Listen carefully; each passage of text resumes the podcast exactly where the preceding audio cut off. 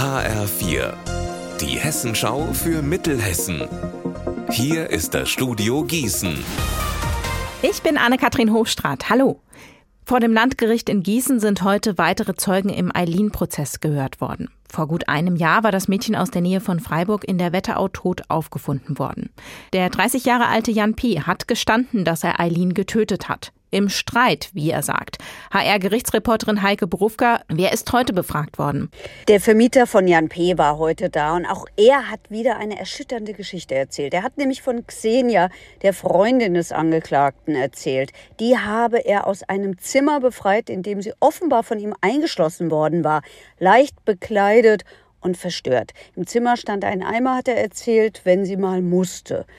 Dazu muss man wissen, Xenia ist geistig eingeschränkt. Der Vermieter hat gesagt, er war eigentlich nur bei Jans Familie, weil er ihr kündigen wollte, weil es nämlich ständig Ärger gab und das Haus total vermüllt war. Was sagt denn das Mädchen selbst dazu?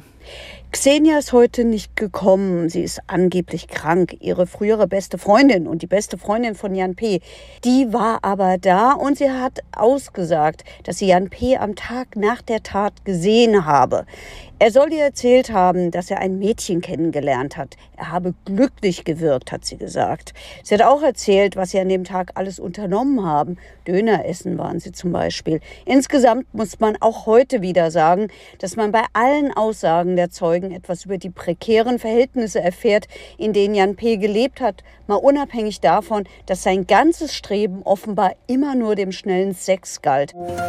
Die Stadt Marburg nutzt die Sommerferien, um die Schulen zu modernisieren. Heute hat die Stadt mitgeteilt, was genau gemacht wird. Die Sophie vom Brabant Schule wird energetisch saniert. An der Emil vom Behring Schule laufen die Vorbereitungen für einen Cafeteria-Anbau. Und es gibt Container mit rund 500 Quadratmetern am Richtsberg und zwischen Richtsberg und Astrid Lindgren Schule, weil es dringend mehr Räume braucht. Und außerdem soll die Erich Kästner Schule neu gebaut werden. Da sind die Abbrucharbeiten jetzt gestartet. Unser Wetter in Mittelhessen. Es ist wechselhaft, bei zum Beispiel 20 Grad in Eringshausen. Morgen beginnt der Sommer sein Comeback.